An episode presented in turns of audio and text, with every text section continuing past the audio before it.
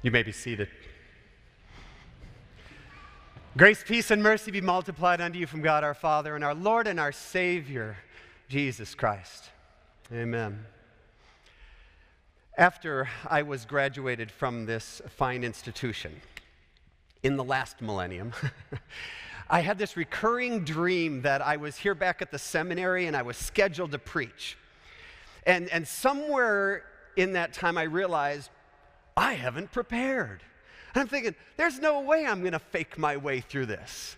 Now, little did I know that my dream was going to come true. well, actually, uh, well, partly, partly. I, I am uh, here at the seminary and I'm scheduled to preach. I did prepare a little bit.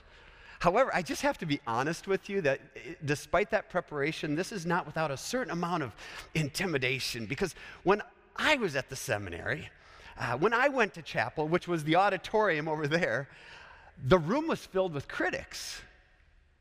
I mean, people who were professional theologians. These, are smart people, these are educated people who could find out that part of the message that probably isn't just quite right.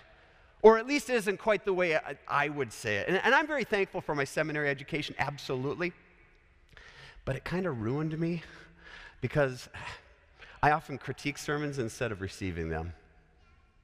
And it's really hard. It's really hard for a preacher to get through this veil of analysis that I have. Now, I don't know.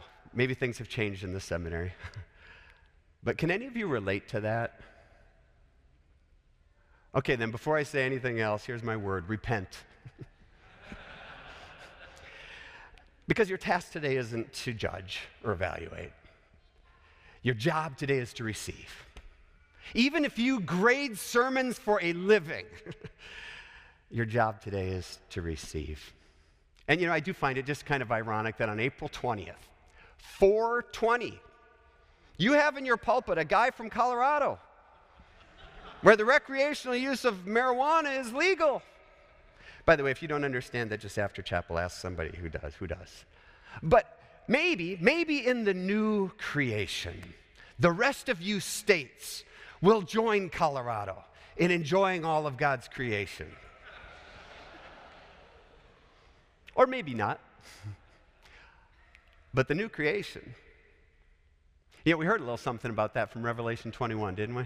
You know, new heaven, a new earth. That's what John saw after the first heaven and the first earth passed away. Not, not that this necessarily surprised him right? I mean, there were a lot of things in the revelation of St. John that probably surprised him. I mean, there's just weird beasts and crazy horns and weird supernatural natural events and all that stuff. The kind of stuff that makes you go, man, what did I have for dinner last night? Hmm, this is crazy.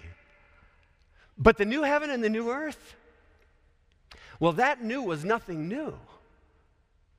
Why?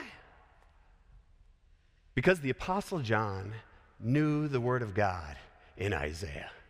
For behold, I create new heavens and a new earth, and the former things shall not be remembered, nor will they come into mind.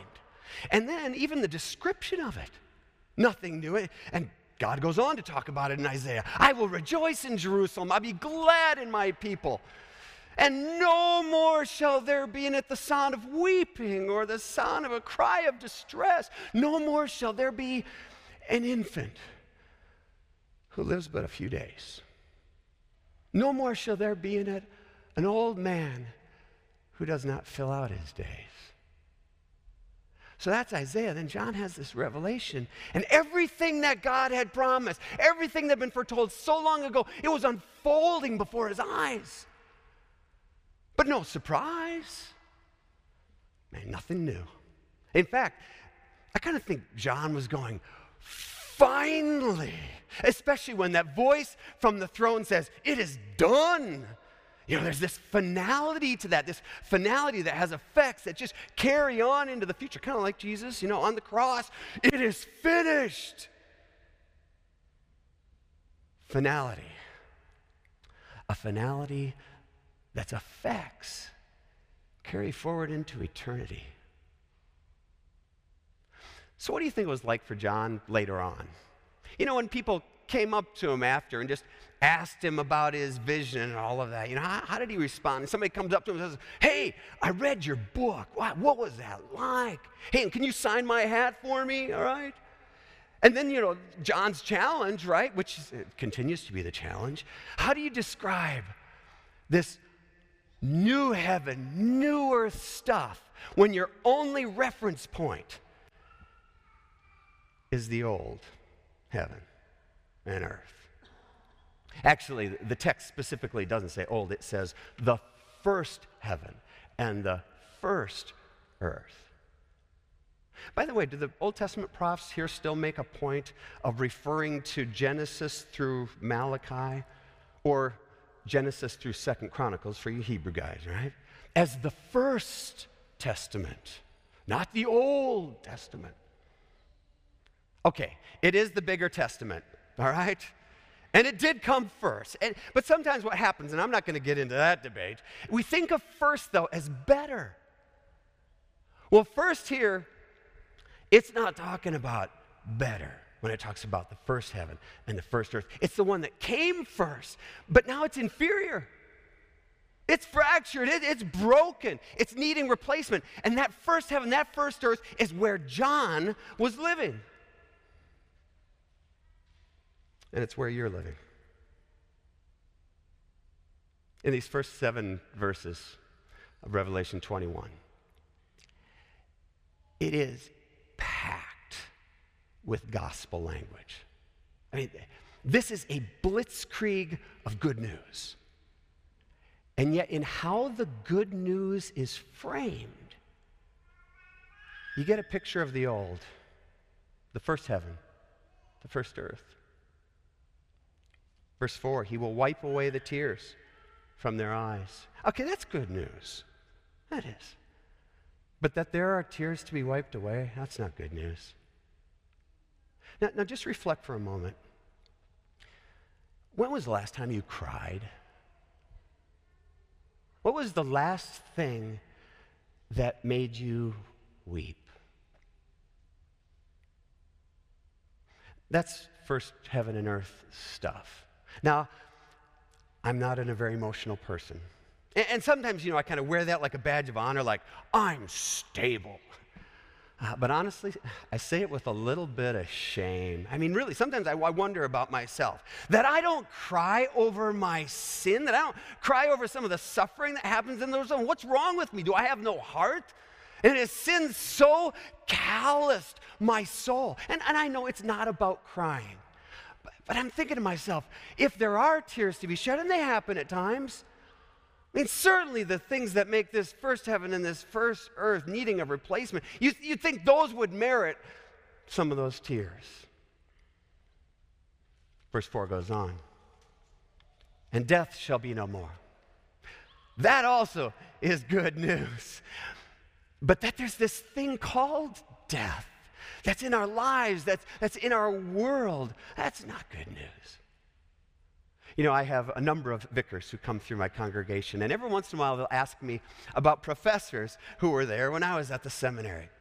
And I've had a chance to actually mingle with a few of them here this week. But honestly, most of them are gone. And I mean, like, gone, gone. And then I look through the picture I have of all my classmates.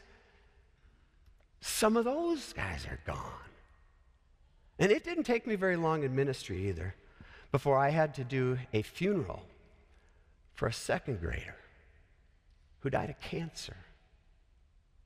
Only to the very next year bury his classmate who also died of cancer. That's first heaven and first earth stuff. And verse 4 goes on to say, Neither there should be mourning nor crying, nor any pain anymore and again, that's great that God says that, but that God has to say it. Those, those who thirst will be satisfied. Yeah, they have great, awesome, but clearly there are those who thirst. And I'm not just talking about physical thirst, right? Deaconesses, profs and wives, staff here at the seminary, MDiv students, wives, seminary presidents, pastors who love the seminary. We thirst. We thirst for more, more time, more energy, more money, more students, more approval, more rest. Or better, we want better. I mean, better grades, better students, better faculty, better churches, better pastors. You know, in less than a week, some of you are receiving your first call into the ministry. Some of you are being assigned as vicars. You nervous? Excited? For what do you thirst? People in the first heaven and the first earth, they thirst. And into this myriad of things that makes this first heaven and this first earth inferior, broken, fractured, needing replacements, comes these words Behold, I am making all things new.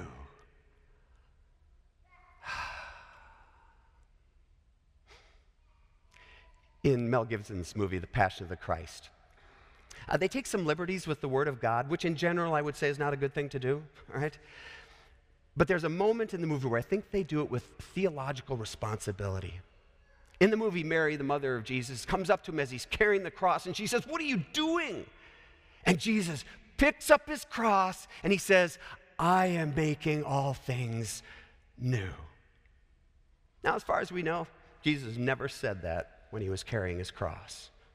But that is exactly what he was doing. And that statement is trustworthy and true. All things new. Christ crucified. New heaven. Christ crucified. New earth. Let me leave you with a couple questions this morning. If what I have just said today is true, then who are you? Eh, you're actually here in the text. Verse 7. The one who conquers.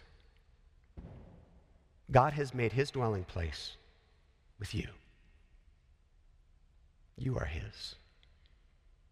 You are the one for whom every tear will be wiped away. You are the one for whom death will be no more. You are the one who will not mourn or cry or be in pain. You are the one who will not thirst because you, you have drunk of the streams of the water of life without payment. And my second question if all this is true, what is this place? What, what is the seminary? This place is a critical distribution center for what is new. I mean, look around you. A thirsty world awaits us. A crying world, a dying world, a grieving world awaits us. So prepare and study and pray and encourage and teach so that you might see what the Apostle John here saw so that you can help other people see what John saw. Because it's true. God is making all things new. Amen. And that peace of God that goes beyond all human understanding, guard your hearts and your minds in Christ Jesus until life everlasting. Amen.